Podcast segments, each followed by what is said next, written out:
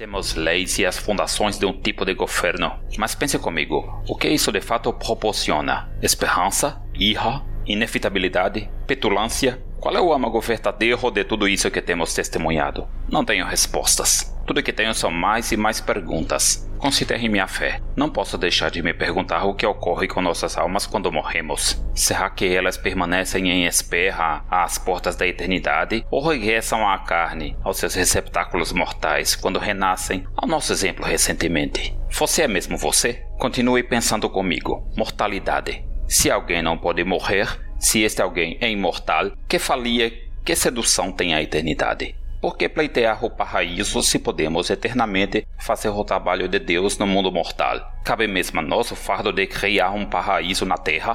Tais questionamentos eu poderia seguir por vários dias, mas porra, tenha em mente que já existem pequenas rachaduras espalhadas pelas fundações dessa sociedade que estamos construindo. Só tem uma coisa que sei ao certo: as respostas que eu encontrar não acho que serão apenas para mim, serão para todos nós.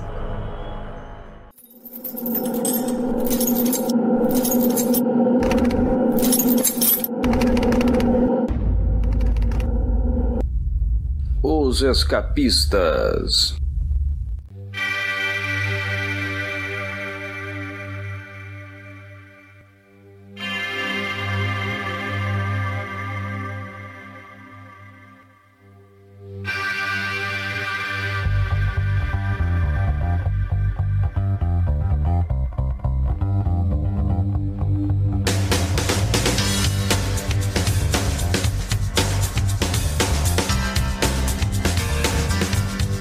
Morte de uma pessoa representa uma considerável transição para o indivíduo e para sua família e comunidade. O morto é ritualmente preparado para se mudar como parte de uma jornada para outra realidade. O processo de luto utiliza parte do ritual para expressar e canalizar as emoções envolvidas na perda de um ente querido. Os mortos geralmente são tratados como se fossem passar por uma viagem, são vestidos com roupas especiais e acompanhados por objetos pessoais ou religiosos. Enterrar o corpo pode simbolizar o retorno de uma pessoa à Mãe Terra ou aos ancestrais do morto. Por outro lado, a cremação representa a liberação do espírito e a libertação da terra. Mas e se uma sociedade conseguisse a façanha de encerrar essas tradições, acabar com o luto, acabando com a não existência trazida pela morte? E se toda morte fosse um até logo, como ficariam suas crenças religiosas em relação ao além-vida? Se você pudesse voltar à vida sempre que desejasse, será que você seria a mesma pessoa que morreu? Em uma das edições do Recorte desse quinto programa dedicado aos X-Men de Jonathan Hickman, iremos finalmente ao encontro dessas questões de vida ou morte. Iremos ao encontro do Calvário. Eu sou Luigi e nada escapa aos escapistas. E aqui comigo, ele me disse ainda agora que comeu no jantar um omelete de ovo rei. E aí, Mauro, tem gosto de que essa porra? Gosto de whisky 20 anos e vitória, que é basicamente a mesma coisa. Vocês ouviram nos programas passados que ele detestava o apocalipse. Agora ele se converteu, já comprou seu cinto com A na fivela e está estudando para virar pastor na igreja dele. Reginaldo Hillman. Opa, e aí? É isso, a seguir o papo será sobre as edições 6 a 11 da revista X-Men.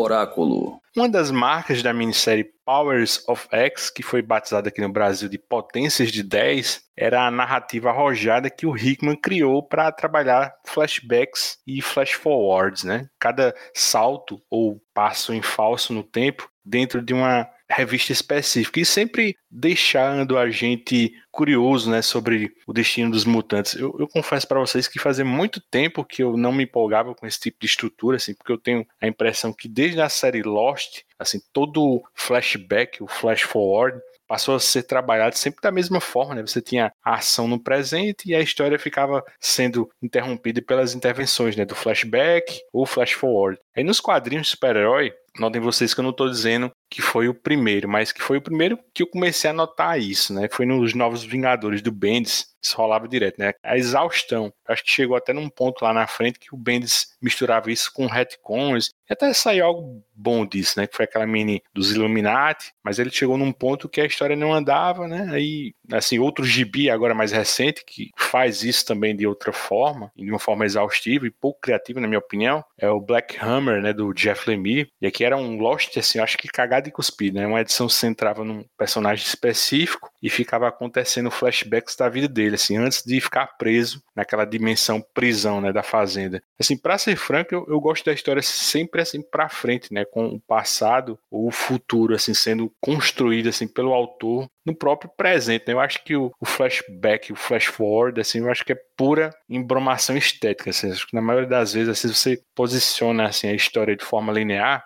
ela não tem a menor graça, né? E eu acho assim bem mais honesto quando você simplesmente assim dedica uma edição à história assim do passado assim para contextualizar um fato do presente assim que às vezes ficou mal explicado, né? O que coloca uma nova luz sobre o personagem assim. Eu, eu nunca vi ninguém comentar isso, mas eu acho assim impressionante o que o, o Robert Kirkman fez em The Walking Dead, né? Que tá para fechar aqui no Brasil no volume 32 com 193 edições e a história assim sempre foi para frente, né? São 193 edições sem nenhum flashback ou flash forward, né? O que ainda ocorre assim, é um, tipo um salto no tempo na reta final, mas assim é algo corrido, né? Assim, o enredo nunca fica nesse efeito de Stilling, né? Vai e volta. Mas aí, por que eu fiz assim todo esse comentário assim inicial sobre flashback ou flash forward, né? Porque essa sexta edição do X-Men tem uma aplicação dessas, né, sem firula, assim, individualiza um número da revista e faz isso de forma, assim, acho que muito simples e até sofisticada, né? Ela é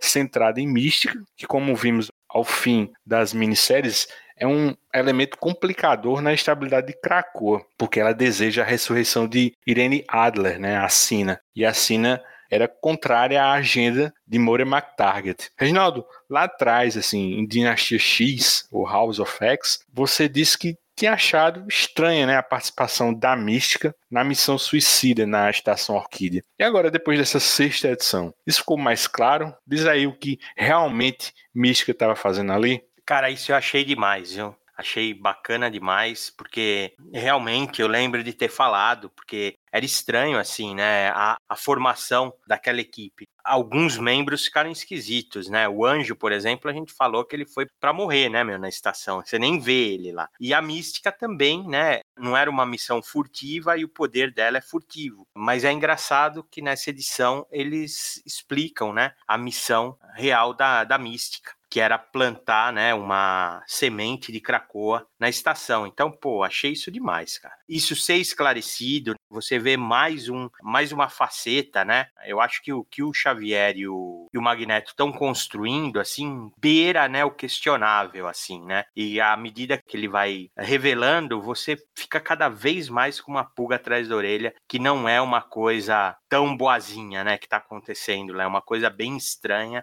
no fim, por incrível que pareça, você acaba até simpatizando um pouco com a mística. Para mim, pelo menos, ficou claro, né, que a, a Sina, né, é a esposa dela, né, e ela quer a esposa de volta, cara. Então, pô, eu acho justíssimo, né, a motivação dela, né? E, e, os heróis você acaba ficando até contra. Você vê que interessante isso. Essas edições que dão mandada na trama de Krakow, assim, eu adoro, cara. Adoro demais. Interessante é que uma das leis aprovadas pelo Conselho Silencioso foi que nenhum humano pode ou deve ser morto por um mutante, né? Só que a mística, né? nessa missão né, de infiltração dela, ela teve a faca e o queijo na mão assim para assassinar, né, a doutora Gregor e aquele diretor Devo, né? E até assim, ela pensa assim por um instante em fazê-lo, né? Mas só que ela não faz, né? Assim, é, dizendo para Xavier e Magneto que agora eles tinham leis contra isso, né? Só que fica muito claro, né, bicho, que ela só não matou eles dois porque queria ter algo assim para barganhar, né, e conseguir finalmente, assim como você falou, que Sina fosse ressuscitada. Fora que para reforçar isso, né, a edição começa assim com a seguinte frase assim, letras garrafais, né? Algo não está certo, né? Quer dizer, tá cada vez mais claro que há algo de muito podre assim no reino de Krakoa, né? Mauro, sobre essa cena assim, pelo que a gente já viu até agora, as leis de Krakoa são bem flexíveis, né? De acordo com a vontade dos seus soberanos. Acho que você está acostumado com isso, né? De ver órgãos superiores torcendo e distorcendo as leis, né? De acordo com seus interesses individuais, né? Quer comentar isso? É triste, cara. Se o Xavier e o Magneto fossem apertados pela população de Cracoa,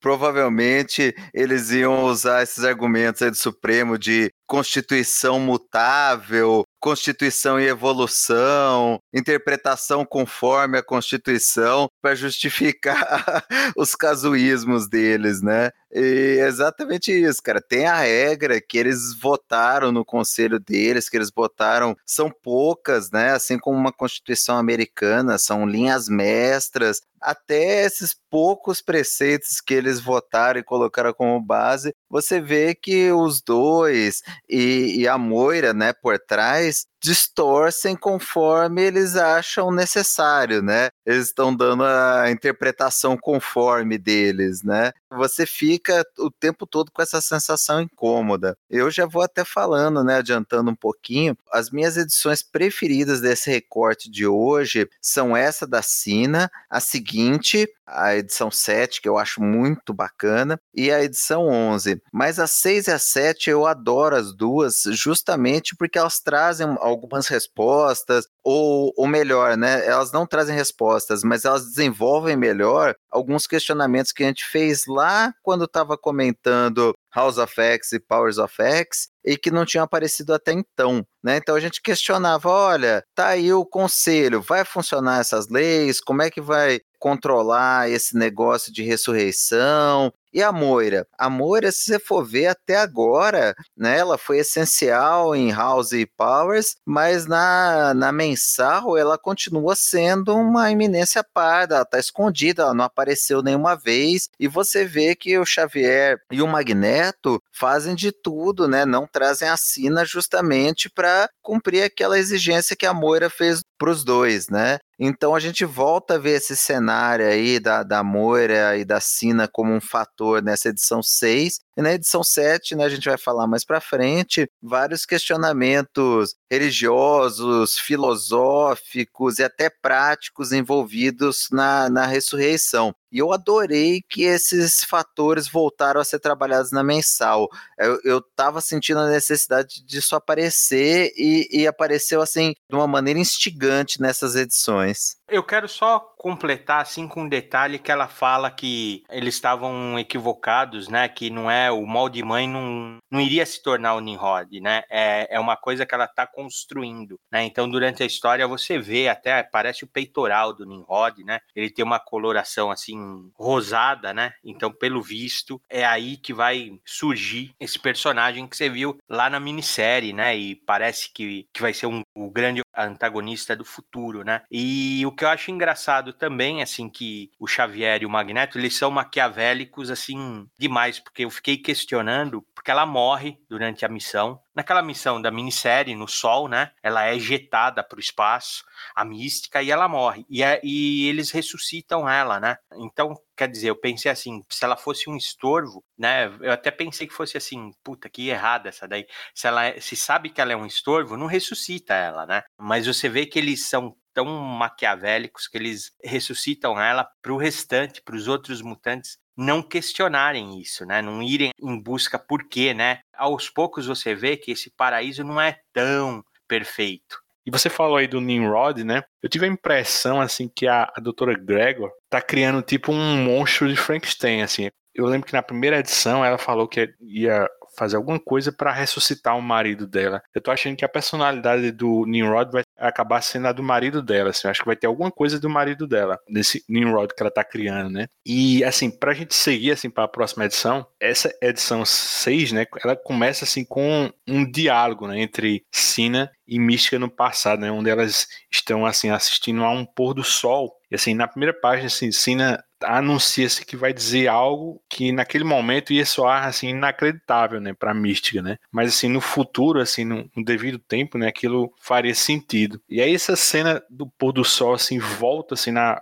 penúltima página, né, com a Sina falando do surgimento de uma ilha, assim não a primeira, assim, mas a última, né, que seria bom demais para ser verdade, assim que a convidariam para participar e que lhe negariam assim reiteradamente assim um desejo porque as duas, assim, a Mística e a Sina, representavam um risco para essa nova sociedade. Né? E aí a Sina termina a previsão dizendo que esse dia ia chegar, né? Se ela estivesse morta, que a Mística a trouxesse de volta à vida, né? E se isso não acontecesse, que ela queimasse tudo até as cinzas, né? Cara, eu achei muito, muito foda isso. Porque isso remete justamente ao que Sina e Mística fizeram a Moira, né? Que queimaram ela viva, né? Cara, é muito legal, é bem instigante mesmo, né? Mística é aquele fator imprevisível e a gente viu, né, no final das minisséries, o quanto que a Moira foi enfática de que, olha, eu proporcionei isso tudo a vocês, mas eu tenho algumas condições e a mais fundamental delas é a Sina não pode ser ressuscitada.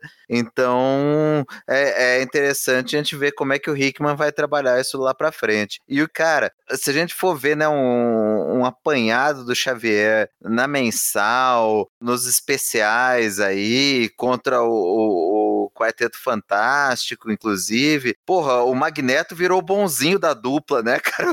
O Xavier tá mais sinistro do que ele. Plante nossa mente na estação Orquídea. Se alcançarmos nosso objetivo, você alcançará o seu.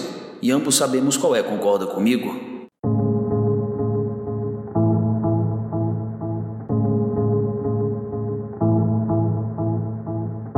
Pós-morte. Do nosso recorte de hoje, assim, o Mauro falou dele as favoritas, a, a minha favorita desse recorte é a, essa sétima aqui. A história começa no Habitat Academos, né, o local de Krakoa onde vivem os novos mutantes, né? Vemos Melody Guthrie, né, acordando pela manhã, ela vai à cozinha e encontra seus irmãos Sam, Joshua e Paige, né, que são respectivamente o Míssil, o Ícaro e a Scalpo. Eles dizem para Melody, cujo nome mutante mutante aéreo que o Conselho Silencioso marcou o dia do calvário dela. Na verdade, que o, o, calvário ia acontecer naquele mesmo dia, né? A gente já já volta a isso, né? Sobre a definição do calvário, porque a próxima cena é na mansão Summers, né? Vemos Ciclope e Wolverine num momento assim de intimidade, assim, tendo um, um diálogo assim que vai desembocar também nesse tal calvário, né? E assim, é um tema espinhoso, né? Os dois estão desconfortáveis, né? Wolverine diz que não vai assistir esse calvário,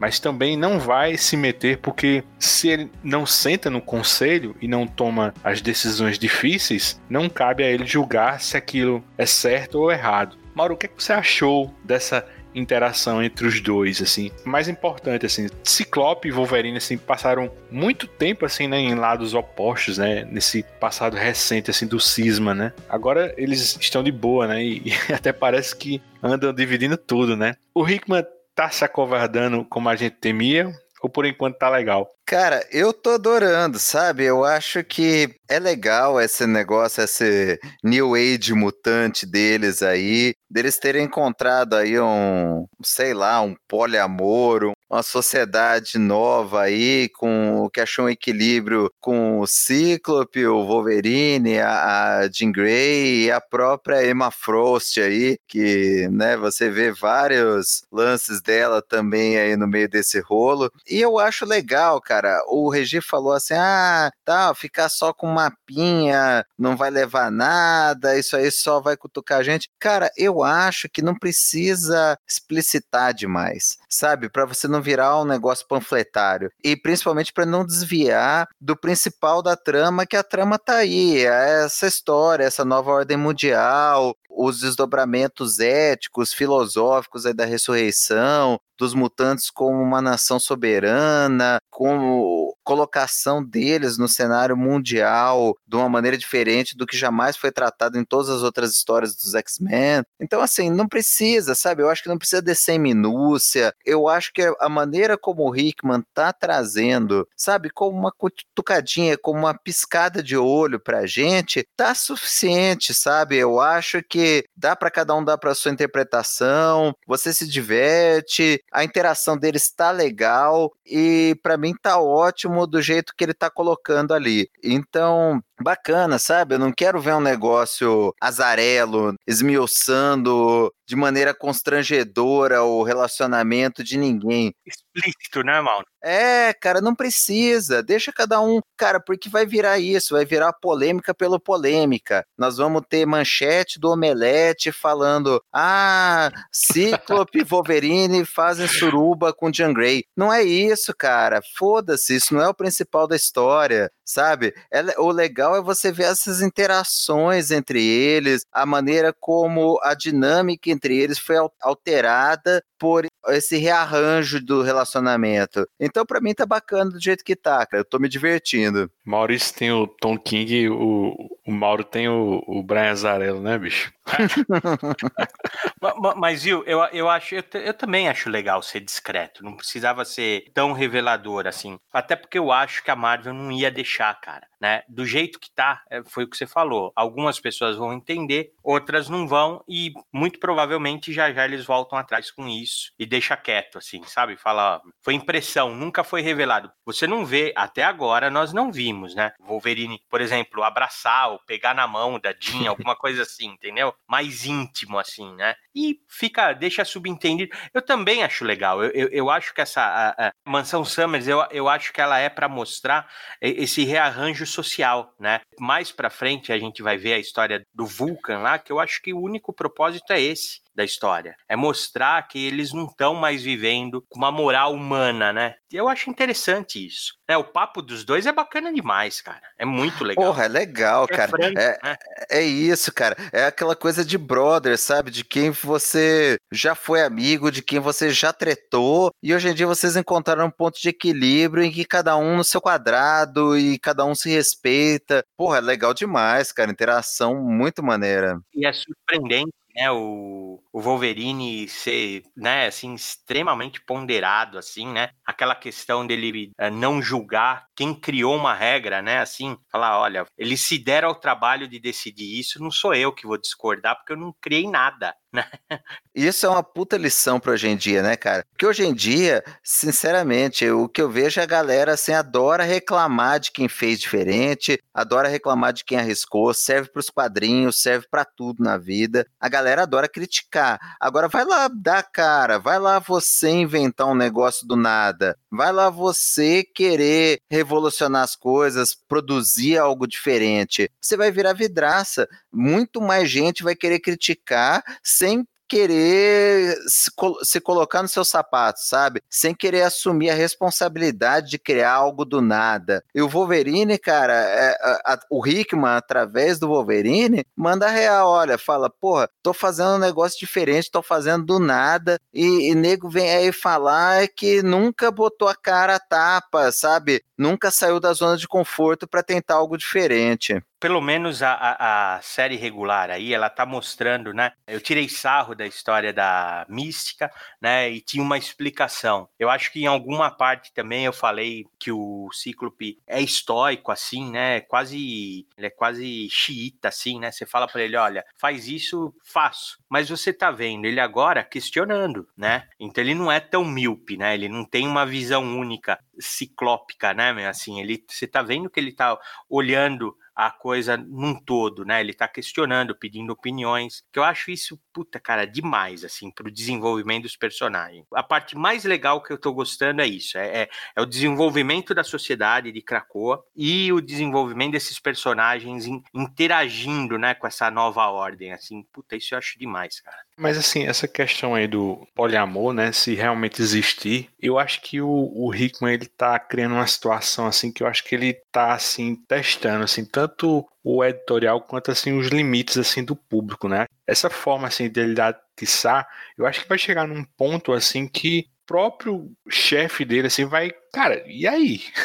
o que é isso aí, né? Eu acho que não chegou num ponto, assim, eu concordo com vocês, que incomoda, assim, de verdade, mas eu acho que essa relação, assim, em algum ponto, assim, ele precisa, assim, ser pontuada, né? Assim, pontuada, assim, no sentido de ser definida, assim, se é realmente um poliamor, se é um relacionamento aberto, o que é que tá acontecendo ali? Eu gostaria, viu, Luigi, de ver alguma coisa, assim, declarado. Cara, mas pra quê? Pra não poder voltar atrás, Mauro. É só isso. Tudo bem, cara, aí você quer falar, pô, vamos definir isso daqui pra frente, beleza, eu até entendo. Mas assim, para a relevância das tramas, do papel dos X-Men no, no cenário mundial, para definição da personalidade do Wolverine, da Jean, da Emma e do Scott, precisa chegar a essa minúcia? Não sei do jeito que ele está fazendo, ele está fazendo de uma maneira competente se ele desenvolver uma história em que isso precisa ser necessário, né, que, sei lá, que gere algum conflito nesse relacionamento entre eles e ele precisa demonstrar o que que cada um fazer ali dentro, beleza. Agora, eu acho que tem que construir para a história. É o que eu falei, eu sou contra a polêmica pela polêmica. Eu gosto dessa piscada de olho, eu gosto da sutileza no negócio e eu gosto do desenvolvimento dos personagens. Se em algum momento pro desenvolvimento dos personagens for necessário entrar em minúcias a respeito disso, beleza, que sirva para trama. Agora, do jeito que está sendo hoje, para mim funciona. A única coisa que eu fico é assim, que nós vamos ouvir daqui a pouco essa conversa e, e o Luigi tá falando, ó, se isso se confirmar, porque para ele não tem essa convicção sua, porque ele ainda não viu nada. Eu também falei isso, eu ainda não vi nada de fato, assim, cravado. Tirando a, a historinha da porta, cara, não tem mais nada, cara, que eu gostaria de ver alguma coisa, assim, né? Não precisa ser nada explícito, né? Não precisa ser, não tô querendo ver um, um soft porn dos, dos X-Men, não é isso, não.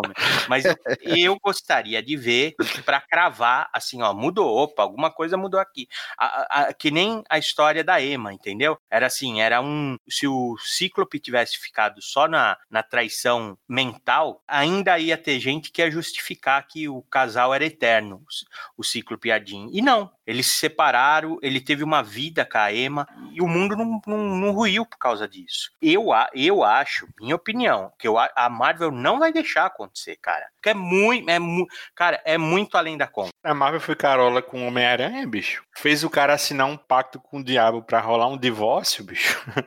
Quanto mais uma, uma situação dessa de poliamor, né? Então, é, você vê, eu concordo com o EG, cara. O Hickman também tá sendo inteligente nisso, né, cara? Ele tá criando ali o, o mundinho dele, tá testando a fanbase, testando o editorial e vendo até onde que ele pode ir ali, né? Beleza, cara. Não, eu concordo com vocês, sabe? Eu acho que assim, é que para mim, lendo tal, vendo as insinuações, está razoavelmente claro. Mas se for necessário para a trama mais para frente dar uma explicitada, explicar como que, que ficou esse arranjo, também não vejo problema nenhum com isso. É o que eu tô te falando, cara. Eu tô completamente ok com essa nova dinâmica. O que me incomoda é talvez uma cobrança para colocar isso no spotlight ali, para colocar isso como foco, quando eu acho que no momento, pelo andar das tramas, isso não precisa ser o foco. Isso pode ser algo paralelo, pode ser algo tangenciado, pode ser algo tratado com sutileza, até o momento em que se torne necessário para a trama demonstrar.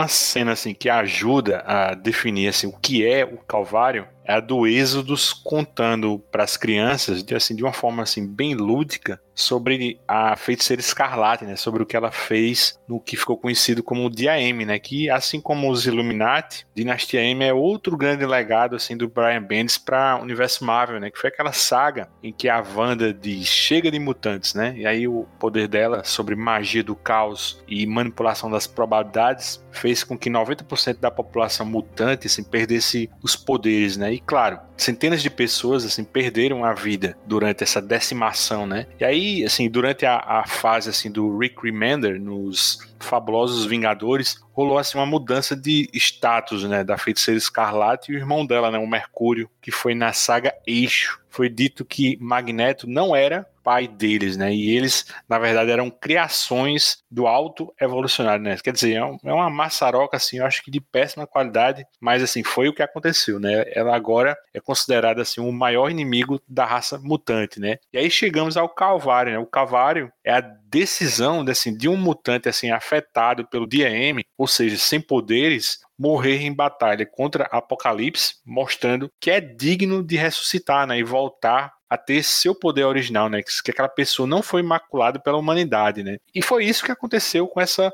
Melody Guthrie, né? Para recuperar o poder de voo dela, ela vai entrar numa arena e duelar com o Apocalipse. Então é esse assim o cerne da coisa, né? É de onde parte a discussão entre o Noturno e o Ciclope, né? Que é sobre a natureza do Calvário e a natureza da ressurreição em Krakoa, né? Porque eliminando a morte, assim, será que quem volta acaba sendo a mesma pessoa? Será que daremos o mesmo valor à vida se soubéssemos que teríamos sempre uma segunda chance, né? Como é que fica uma fé cristã, né? Por exemplo, que se pauta assim, numa vida eterna após a morte da carne, né? Reginaldo, dá teus dois centavos sobre essa conversa, né, entre o Ciclope e o Noturno, né, que acaba sendo direcionada para aquela estrutura que a gente já viu anteriormente, né, aquela torre, e assim a proposta assim de uma religião fundada por Noturno, né? Como é que você acha que seria o dogma dessa religião, né? Você tem ideia? Ah, cara, eu acho que o Noturno é muito carola, né, para fundar uma religião nova, assim, né? Mas o que eu acho mais interessante, né? Você falou na abertura do Apocalipse, cara, e eu realmente tô gostando cada vez mais dele, né? Pelo menos nessa,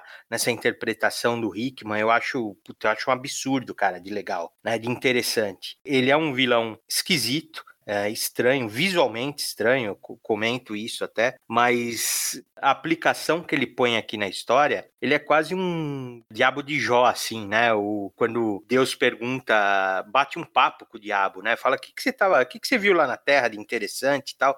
Você vê que o diabo é quase um, um office boy de Deus, assim, não existe aquela, aquela ideia do Facebook, sabe? Que tem aquela imagem de Deus e o diabo, um braço de ferro, assim, meu.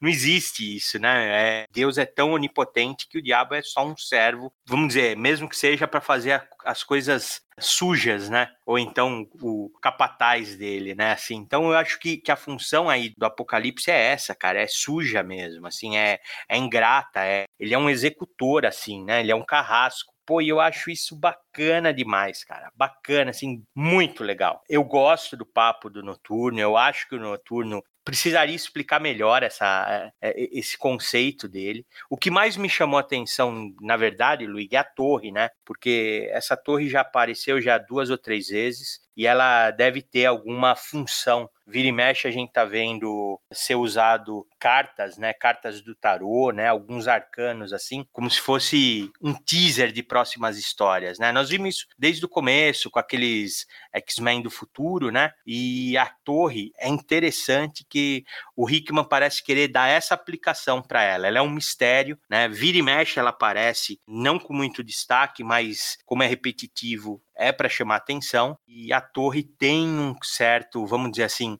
não é cravado, né, na leitura de tarô, mas vamos dizer, ela, ela passa uma mensagem de uma, de uma tragédia anunciada, né? A Torre de Babel, né, que tentou um projeto tão, tão grandioso de se aproximar de Deus e acabou, né, sendo derrubada, né? Então eu relaciono isso com alguma coisa de Cracoa que a gente anda vendo que, que não é um paraíso, né? Eu acho que eles vão usar essa, essa referência aí, né? E vira e mexe a gente vê essa torre. Aí ela é, ela é, ela é bonita, ela é impressionante o design dela, né? Então eu acho que isso também me chamou a atenção nessa história. Eu adorei porque quando a gente falou lá nas minisséries da questão da ressurreição, acho que foi você mesmo, Luigi, que levantou, olha, mas e o noturno e a fé católica dele? Como é que ele vai lidar com esse negócio de ressurreição? E a alma, onde é que fica nisso daí, né? Quando você é ressuscitado, você é a mesma pessoa? E a gente conversou bastante sobre isso, né? Quem é ressuscitado e faz um backup anterior, ele volta direito? Qual o limite do backup que você deve fazer? Até que ponto você vai ressuscitar a pessoa? Cara, tudo isso é, é legal porque é levantada essa bola nessa história. Então a gente tá discutindo aqui aquilo que eu gostaria que, que tivesse sido desenvolvido depois da minissérie. Aqui ela tá bem legal, porque a gente tem essa questão dos mutantes afetados pelo DAM, que estavam sem poderes, e aí eles têm que passar por todo um ritual para poder morrer e ser feito backup deles e eles ressuscitados com os poderes, né? E se criou toda uma religião em torno disso, é o novo normal cracoano, justamente com o Apocalipse representando né, essa evolução do mais forte, que tem tudo a ver com ele, né? E ele faz o, um mutante sem poder passar por todo né, um calvário mesmo, né? Uma provação. Ele não mata o cara de uma vez, né? Ele não mata a menina de uma vez. Ele faz ela sofrer e mostrar determinação e mostrar que ela quer realmente ser uma mutante, que ela tem orgulho daquilo, que ela está disposta a passar por sofrimento para chegar àquilo. Então, poxa, aí sim nós temos um desenvolvimento de uma sociedade, de uma religião, de uma fé nova, desdobramentos éticos, morais. Cara, essa edição é sensacional. Eu só tenho elogio para fazer ao, ao, que o Hickman trouxe aqui. E se parar para pensar um pouquinho, né? Essas duas primeiras edições assim giram em torno assim das consequências da ressurreição, né? Primeiro, o lance da mística, né, que ela parte-se do impasse com Xavier e Magneto, né? E tem agora o impasse do Noturno e o Apocalipse, né? Que pode até ser pior, né? A longo prazo, né? Como dois, assim, aspectos religiosos, né? Que podem, assim, entrar, assim, tranquilamente, assim, em rota de colisão, né? E, e tem um lance, assim, do, dos testamentos, né? Que, assim, de gente, assim, querendo nascer no corpo de outro mutante, né? E até, assim, mesclar com mutações secundárias, né? Que se a gente rebobinar, né, um pouquinho a fita, é bem um caso daquelas quimeras, né, que vimos assim, potências de 10, né, que é, por exemplo, a, a magia misturada com Colossus e, e, a Lince Negra, né, por exemplo, aquele, o Magneto, que na verdade é uma mistura de Polaris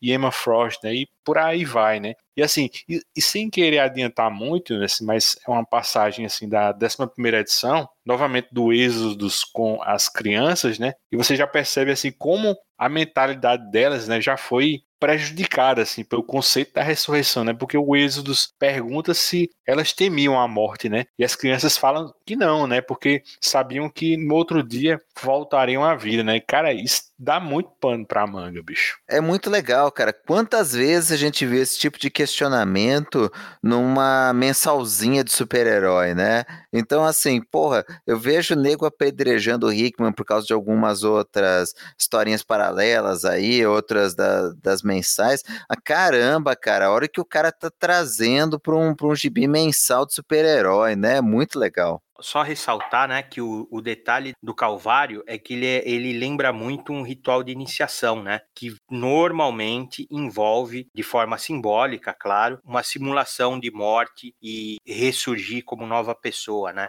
até o batismo cristão é isso, né? Não deixa de ser isso. Então você vê que eles estão criando algo análogo, né? Ritualístico e uma simbologia que funciona para eles.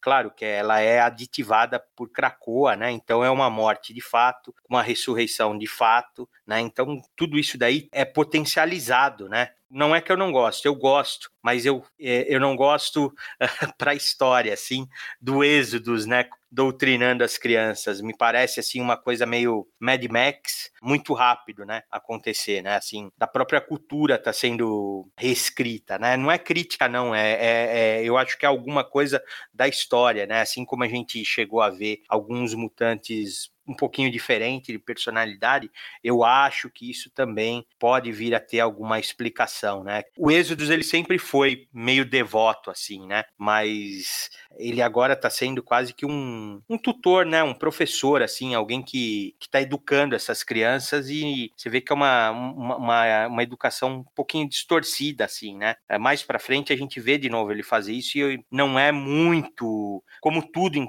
assim, né? Não é muito claro transparente, né? Assim, é, é bem obscuro. E é legal, né? Assim, o Êxodos, assim como o Magneto Xavier são os personagens que me deixam com o pé atrás. Você fica com aquela desconfiança de que tem algo mais por trás do que desse comportamento deles, do que eles estão querendo passar, assim. E se for bem desenvolvido, vai ser muito maneiro. Só uma curiosidade, assim, quando eu tava pesquisando assim, sobre os irmãos Guthrie, né, para ver quantos são, Cara, eu não, eu não sabia, né? O Sam é o mais velho, assim, de 10 irmãos, bicho.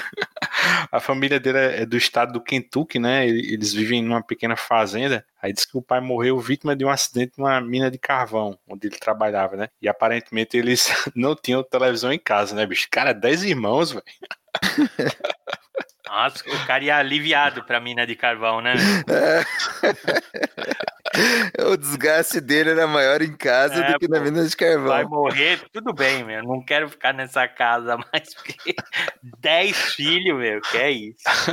Talvez tenha nascido mutante, mas os humanos extirparam essa dádiva de você. E agora você é como eles e pode viver como eles. É um tipo de existência. Não há problema nisso. Você só precisa desistir.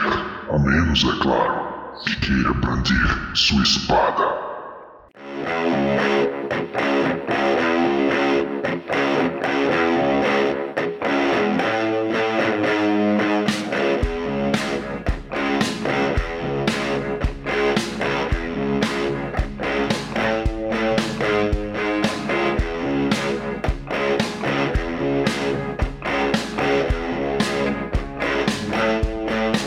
enxame e o ovo rei. Tanto as edições 8 e 9 quanto a 10 e 11 são duplas, né?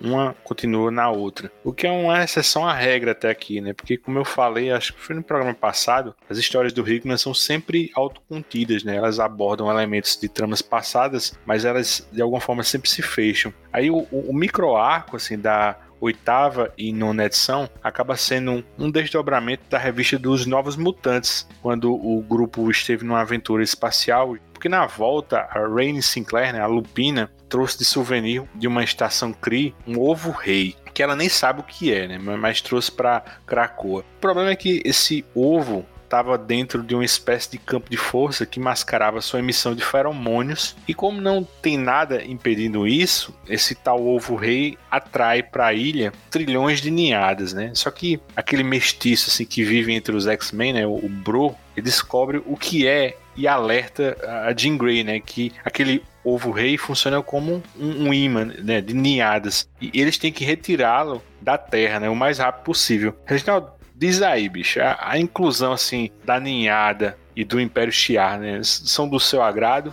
Diga esse lance assim do Hickman assim resgatar sempre esses elementos do passado assim da franquia X. O que é que você acha? Então, né, assim, eu adorei aquela a primeira vez que a ninhada apareceu. Eu acho eles, sei lá, os aliens do universo mutante assim.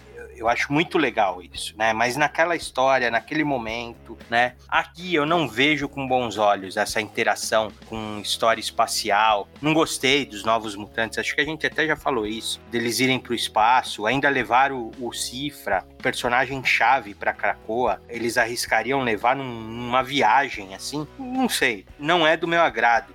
Esse Brute aí, esse ninhadinha, né, meu? Com terninho do, do Rebeldes, assim, né, meu? De... O Nin, né? Puta. Puta, isso é uma bobagem, cara, assim, né? o, o, gladiadorzinho. Isso é uma bobagem, cara. Isso, isso é, é tudo invenção do Jason Aaron, né? É, mas muito bobo. Olha, eu adoro o Jason Aaron, cara, mas é Eu também acho, aí ele derrapou total, cara. É muito bobagem, cara. É muito nada a ver, assim. Não mistura as estações, né? Foi o que eu falei. Acaba sendo. Você acaba perdendo o, o, ponto do que é mutante e o que não é, né? Meu? Porque é estranho. Não, não gosto, não gosto. Pra história aqui, não gosto, não.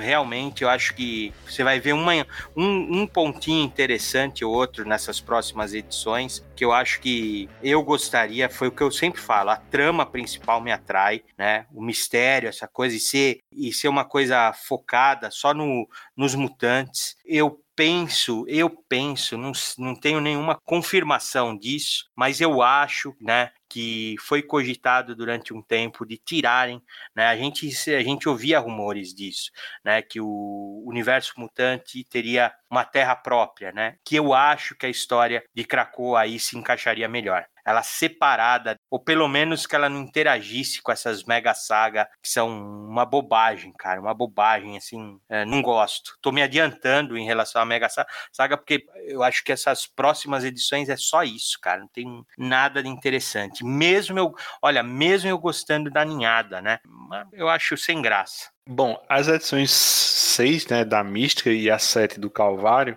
deram uma pausa assim nos infográficos, né? Só que eles voltam aqui nessa mini saga da ninhada, né? Na verdade é mais um, um recordatório, né, sobre o status quo, né, do pós-guerra dos reis, né, que era entre o Império Shi'ar, Inumanos e o Vulcano, né, que é o Gabriel Summers. Porque no rescaldo, né, desse conflito, esse Vulcano e o Raio Negro, assim, eles foram dados como mortos, né? E o gladiador virou o imperador Shiar. Aí os dois infográficos da oitava edição são iguais, né? Mas no segundo tem uma atualização, né? Revelando que o gladiador abdicou o trono em favor de Chandra, né? Que é a filha de Xavier e Lilandra, né? Que é uma personagem que apareceu recentemente num gibi do Gambit da Vampira, né? Que é Mr. and Mrs. X, né? A outra atualização retifica né, o, o, lance das mortes né, de Vulcano e Raio Negro, dizendo que eles estão vivos. Né? Vocês chegaram a acompanhar alguma coisa dessa saga? Ah, cara, tá, tá aí no meu período de limbo de X-Men. Eu também não peguei nada disso, cara. Não gosto de piratas siderais, não gosto. Acho uma bobagem, meu, uma bobagem, uma salada o pai do Cíclope tá no espaço e olha, cara, eu detesto isso. Eu detesto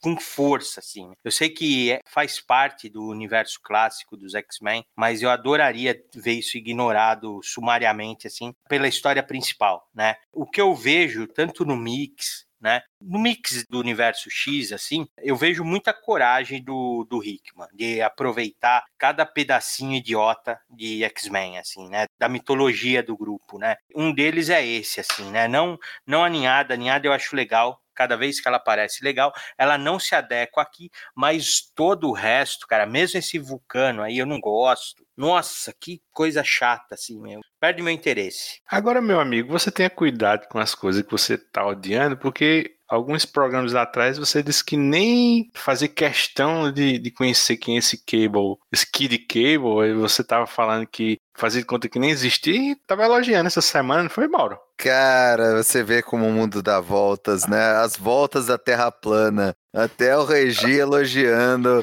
o mini cable. Falei, eu vou ler, vou ler para xingar com propriedade. E eu gostei, gostei mesmo. Não achei. Isso daí vai ser uma coisa temporária. Tanto é que o cable já aparece. O cable de verdade aparece na primeira edição. E eu entendo que, sei lá, uma piada, né? Mas é interessante, porque, pô, os caras os cara meteram os Cavaleiros do Espaço. O povo, né? A raça do Ron, né? Então, pô, isso é legal pra caramba, né? Aí eu é, comentei. É, Ron é maneiro. É, a edição que eu tô comentando é que o Cable velho foi enterrado dentro de uma mesa de bilhar, cara. Que assim, é, é muito engraçado isso, né? É a cara do Cable. Né? Ainda foi o Deadpool que enterrou ele. Eu detesto o Deadpool, mas, pô, é engraçado, né? Assim, é, é, então, tudo, tudo bem, eu dou o braço a torcer porque eu tô lendo uma boa história, né? Mas esse arco aí espacial, meu, que cai uma daquelas baleias espaciais na ilha, uma coisa gigantesca, cara. Assim, não gosto, não gosto. Acho muito xaropice, muito. Ah, sabe um negócio assim que é, é uma apoteose seguida de outra, assim, uma coisa grandiosa seguida de outra maior ainda. Não, eu realmente não gosto disso, assim, né? Toda essa volta aí desse ovo, né, meu, a interação, os novos mutantes. Me, eu tentei ler Novos Mutantes. Eu não gostei, né? Não me agradou, né? Eu achei desnecessário uma volta para nada, mas eu, eu tenho acompanhado alguns títulos da linha dos mutantes assim para até para entender melhor essa por exemplo, o X Factor recomeçou só com personagem ruim, cara, né? A Lorna, o Daken, né? O filho do Wolverine, só personagem bosta, meu. Assim, o Estrela Polar, só coisa assim que. E é super interessante, cara. A gente uma vez chegou a sugerir que os Marauders, né? Seriam isso, como se fosse uma auditoria para ressurreição. E na verdade, quem tá fazendo isso é o X Factor, né? Que é um dos pontos mais interessantes desse arco do Hickman, essa questão das ressurreições, né? Então, eu, eu dou uma chance pro título, se ele não é bom, né? Um abraço também, não vou perder tempo, não, né? Indo em frente, Mauro, a gente sabe que você também não gosta dos Novos Mutantes, mas e quanto à interação dos três irmãos Summers, né? O que, é que você tem achado? Aproveita e fala dessa manobra, assim, para tirar o ovo rei da Terra, né? Porque rola até uma cena legal, né? De respeito hierárquico entre a Capitã Magia, né? E o comandante Ciclope, né? Agora você tocou num ponto. Se o Nin, o Kid Gladiador incomodam o Regi, para mim os Novos Mutantes me incomodam mais do que os dois juntos e me incomodam há 30 anos, cara. É um negócio que eu não gosto, nunca me desceu, campada de moleque mimizento, as histórias choraminguentas a vida inteira. Não, não me desce, é o ponto baixo de tudo. Você pega esses encadernados do inferno, tem muita coisa que eu adoro. Tá lá a, a edição da linhada dos X-Men australianos, né, da, da, da formação lá dos X-Men que estavam escondidos na Austrália, enfrentando a ninhada, eu adoro aquela edição, mas o, o encadernado tem um monte de história merda do, dos Novos Mutantes que estraga a coisa. Então, assim, aqui não é diferente, eu tô me lixando pros Novos Mutantes, pro Sam, pro Mancha Solar, pra essa coisa deles lá com o pessoal dos Cree lá, para tentar achar o ovo. Achei completamente desinteressante. É o que o Regi falou. Essas duas edições da Ninhada, para mim, por mais que eu goste da Ninhada, são o ponto baixo aí de, desse recorte nosso de hoje. E assim, o que eu gosto nessas edições são justamente esses detalhes que você falou, o Luigi, dessas pequenas interações entre os três irmãos Summers, a interação da magia com o Cíclope, você vê assim uma mini hierarquia dentro dos capitães cracoanos, essas coisinhas de relacionamento interpessoal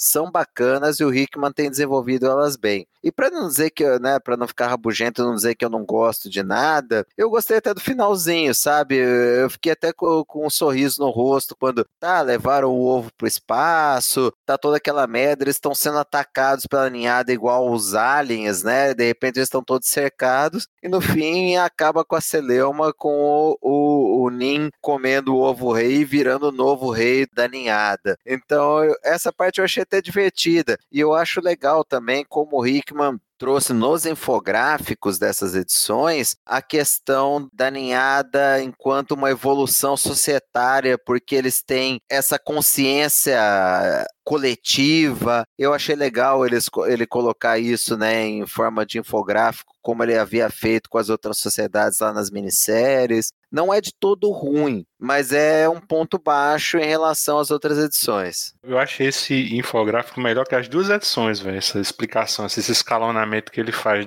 da ninhada, né? Porque assim, o detentor do ovo, né, pode submeter as rainhas e controlar todas as ninhadas, né? Aí essa contramedida biológica assim foi desenvolvida pelos acusadores CRI, né, em colaboração com a inteligência suprema, né? E você falou, né, que o Bru, ele come o ovo, né?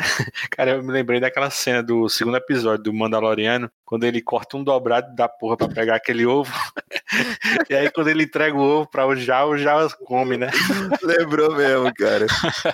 10 mil mundos, 6 trilhões de drones, mil rainhas e agora um rei. Fogo, uma guerra, um mutante.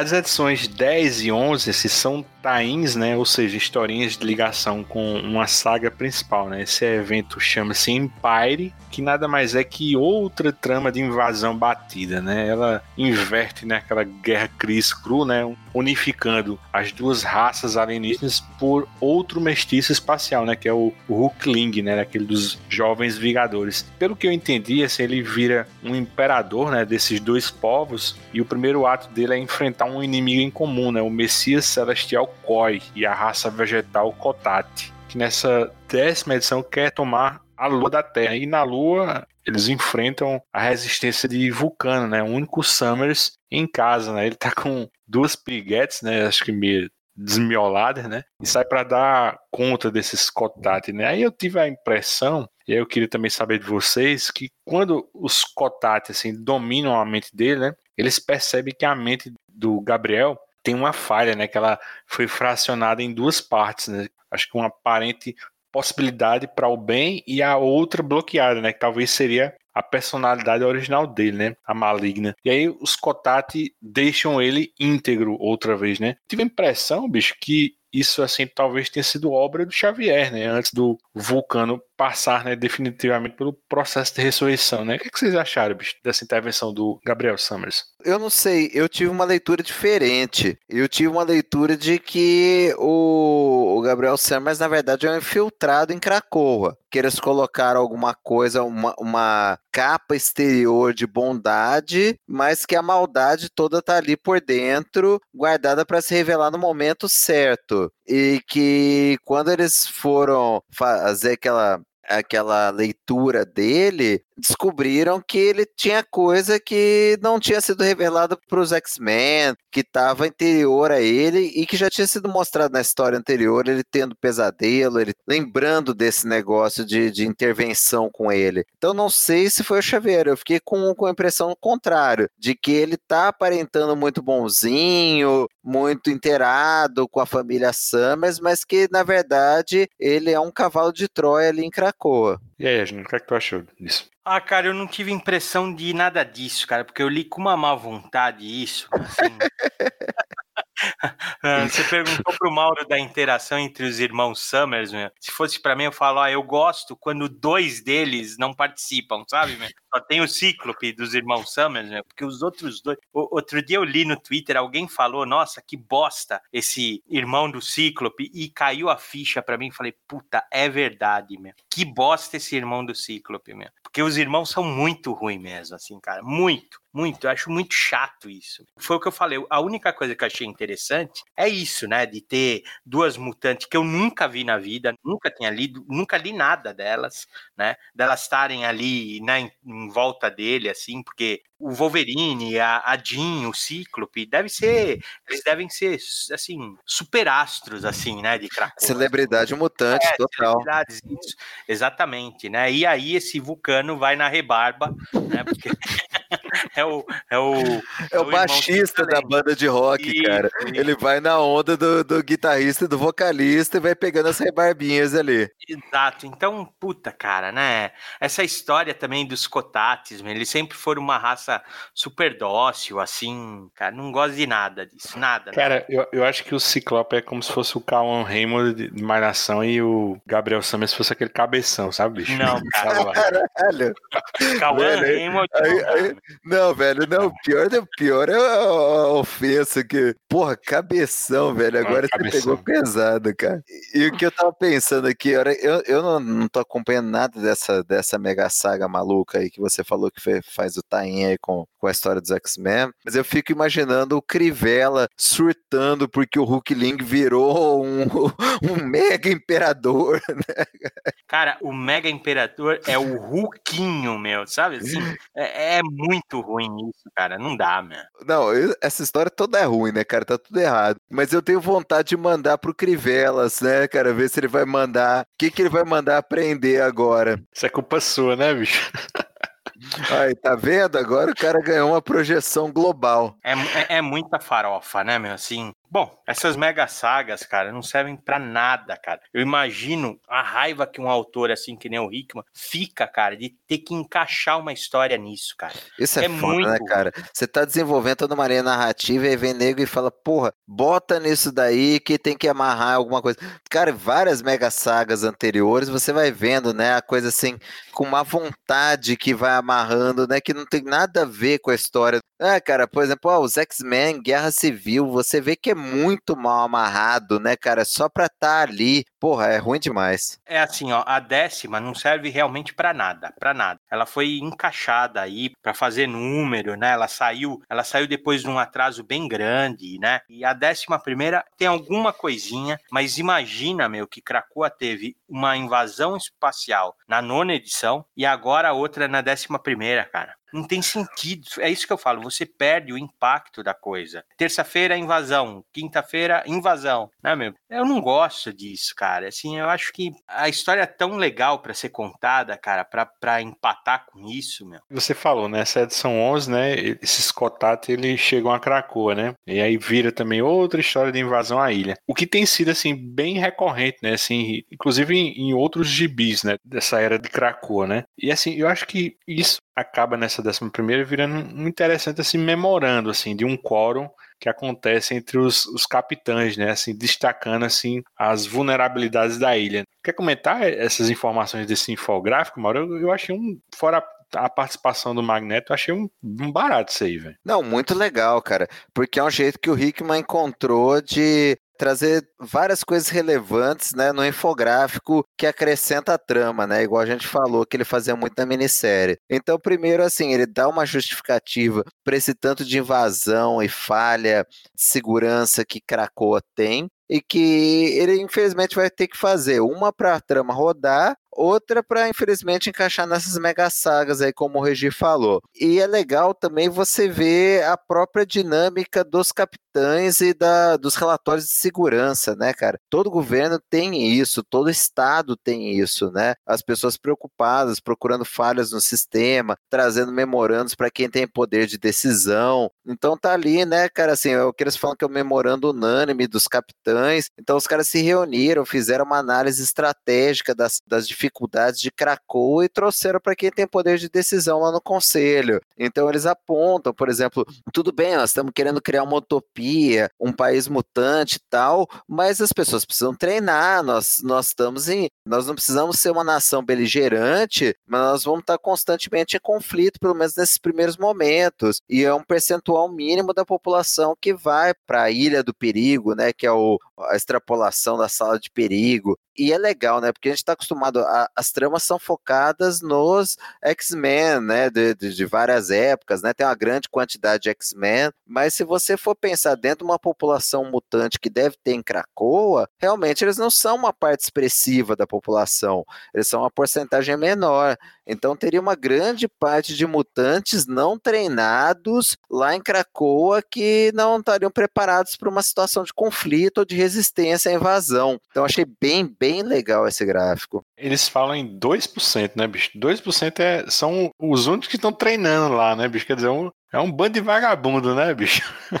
Não, cara, e você pensar, cara, faz sentido, porque, cara, a gente tá acostumado, tem X-Men pra caralho, porque o Hickman, ele aproveita X-Men de várias gerações, o Regi falou mesmo, ele fez um dever de casa dele, estudou, ele traz até uns X-Men meio obscuros aí e põe eles na trama. Mas o fato é que, vamos lá, vamos pensar que sejam 200 X-Men, dentro de uma população de 20 mil mutantes, é pouco para resistir uma invasão, é poucos que estão militarizados, que estão treinados para o combate, né? Então faz sentido sim essa análise aí dos capitães e da necessidade deles treinarem uma população. Cara, se a gente for pensar assim, fazendo uma analogia, Cracoa tinha no mínimo que ser como Israel, né? Israel, a pessoa cresce, preparar a criança já é preparada para o conflito, que ele está numa zona de conflito, né? Eles aprendem defesa pessoal na escola, tem que ser isso, cara. Para Cracoa sobreviver, não dá para ter mutante achando que está no interior dos Estados Unidos. E eu acho um barato que é justo o último ponto desse infográfico gráfico, que ele fala assim em combinações de habilidades que os capitães sugerem, né? Porque a gente acaba vendo aqui nessa própria edição uma interação assim entre o Magma, o Homem de Gelo e o Magneto, né? Que puta merda, bicho, eu achei foda, né? Ele, o, o Magneto ele até volta, né, ao uniforme e elmo vermelho e púrpura, né? Que é como se fosse a roupa para fazer maldade, né? Você quer falar sobre essa cena, Reginaldo? Eu queria perguntar para vocês o seguinte: a branca é a que ele tá usando atualmente, né? É. A vermelha é do, da, do tempo de solteiro, né, dele, assim, né? Do tempo que ele aprontava, né, meu? A preta é que eu não sei. A preta é daquela fase que mostrou as histórias solo dele. Quem que era o autor mesmo? Foi até o Luiz que me recomendou. Tem umas historinhas bem bacanas dele com esse uniforme preto. É pós-eixo. É bem legalzinho. É do Cullen Boom. Isso. E saiu no Brasil em dois encadernados. E são umas historinhas bem legais. Ah, eu, eu acho legal pra caramba o Magneto, cara. O Magneto do Hickman é assim. Puta, é a, me- é a melhor encarnação do Magneto de todos os tempos, cara. Ele é um dos melhores personagens desse run. Ele é o herói de Krakoa, né? E eu acho isso justíssimo, assim, né? Essa inversão, né? Ele lutou, cara, a vida inteira pelos mutantes. Então, nada mais justo dele ser o grande herói de Krakoa, né? E, pô, assim, depois você lembra também do Magneto, né? De primeira classe. Você vê que, você vê que ele é um personagem. Desde o começo ele, ele é legal, mas você vê que agora ele tá mais legal ainda, cara, né? Porque ele, ele não perde a violência dele, né? A brutalidade, vamos falar assim. E ainda assim ele é um líder, cara, porque ele tá coordenando a defesa e é do caramba, assim, né? É do caramba. E ele tá pelado, pensando qual elmo ele vai usar, meu. Assim que é, né? Esses mutantes perderam, né? Essa sociedade mutante, meu, né? E a magia chega, nem dá uma espiada, assim, né? né? Não fala, pô, cara, o que você tá fazendo pelado aqui? Tava levitando, né, cara? Escolhendo o capacete, cara, pelado. Completamente zen. Mas é legal pra caramba, né? Muito legal, muito legal, assim. A gente volta ao negócio, eu comentei com vocês lá quando a gente foi comentar o arco do Tom King lá, as primeiras 50 edições dele no Batman, e eu lembro muito do- de uma brincadeira que meu irmão falava, né, cara? Que tem dois tipos no- de pessoas no mundo, né? Os que mostram a piroca e os que olham. O Magneto está ali, velho. Peladão, piroca mostra, é porque ele manda, velho. O pessoal ali que olha e foda-se. Né? Porque a, a, a magia não dá nem uma baixadinha de olho, assim, né?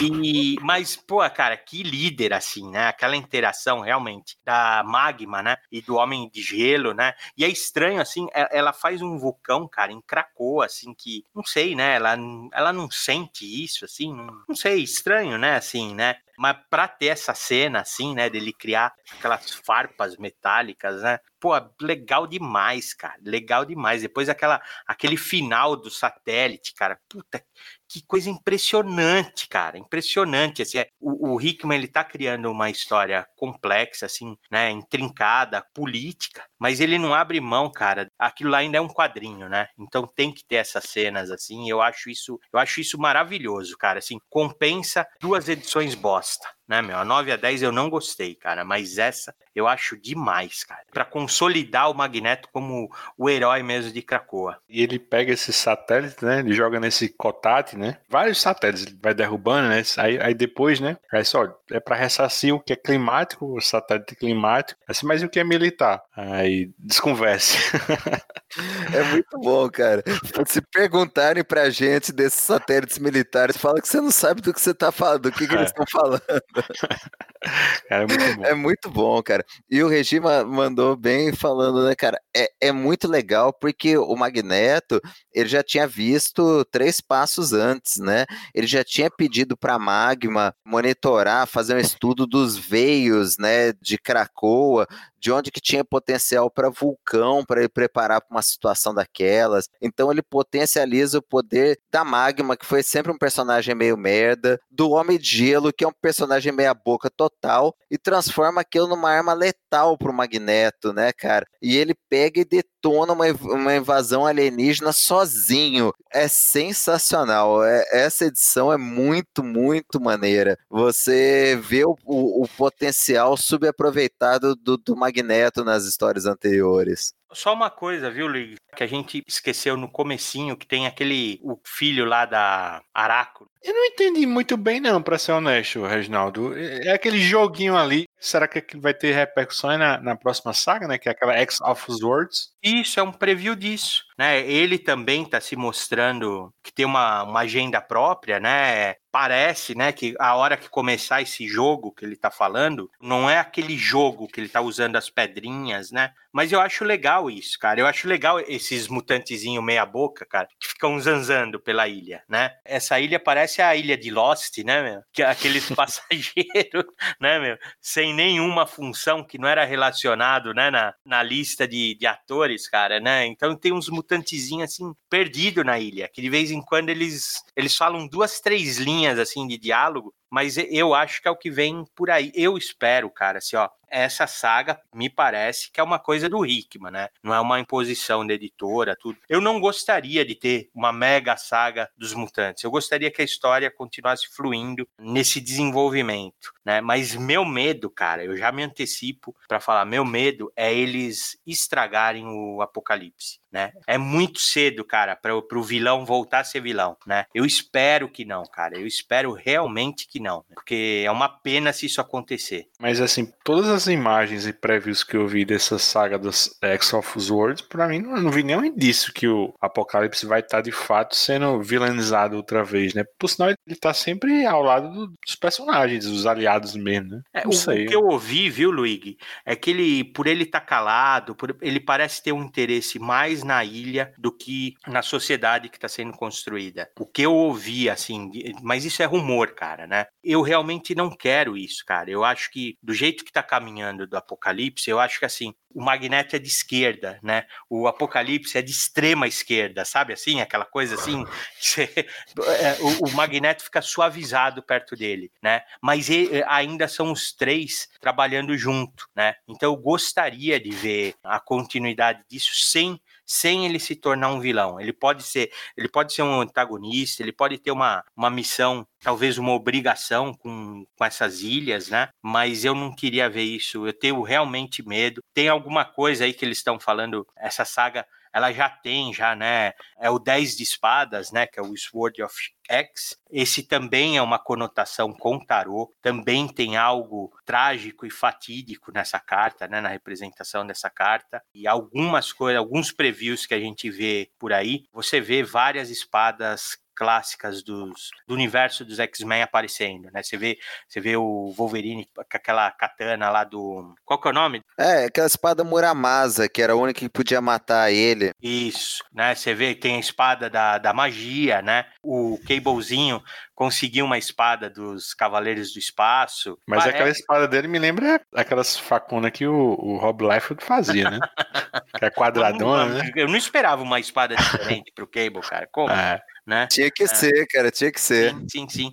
Né? O, o, se você vê o próprio Apocalipse com uma espada, com um desenho assim, né? Ela é uma espada curva, né? Ela não é uma cimitarra, ela parece uma espada egípcia mesmo, né? Então, pô, isso, olha, tomara que seja legal, cara. Toda vez que eu leio o título, né, o X-Men, eu torço para que seja um desenvolvimento da história principal. E eu torço para que o Hickman não faça cagada, cara, assim, porque tá muito bom, né, cara? Tá divertido de ler X-Men nessa X of Swords vai ter o retorno do Peplars, né? Pelo menos as artes que eu vi até agora dele, caras lindíssimos, né, bicho? Esse visual, né? Desses personagens que vão aparecer, né? É muito maneiro. Você também já viu os filhos lá, aqueles primeiros filhos do Apocalipse, né? Eles aparecem, aparece um minotauro com um chifre só, né? Uma coisa meio Cavaleiros do Zodíaco, assim. Eu acho que vai ser legal, cara. Tem esse elemento farofa em X-Men, né? No final das contas, faz parte também, né, do universo. Não adianta a gente querer só o pedaço que você gosta, faz parte desse elemento. Eu espero que ele seja para desenvolver a trama maior. Bom, então é isso, né? nos próximos programas a gente volta nossas atenções para os especiais Giant, né? E para essa saga, né? X of Swords. Sabem o que são heróis, crianças? Eu vou dizer. Eles lutam pelos que não podem, contra forças aparentemente incontroláveis, contra probabilidades sobrepujantes e se pedem que arrisquem suas vidas para salvar os demais, ignoram o perigo e seguem em frente sem hesitar. É assim, crianças, que são os heróis.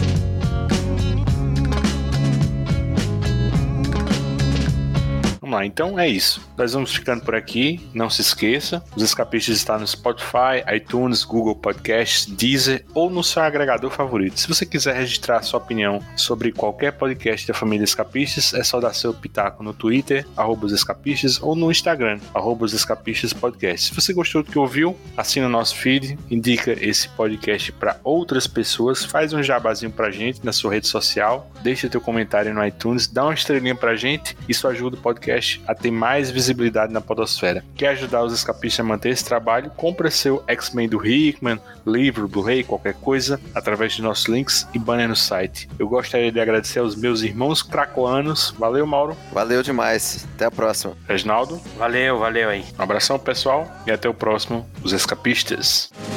Now I couldn't see where you coming from.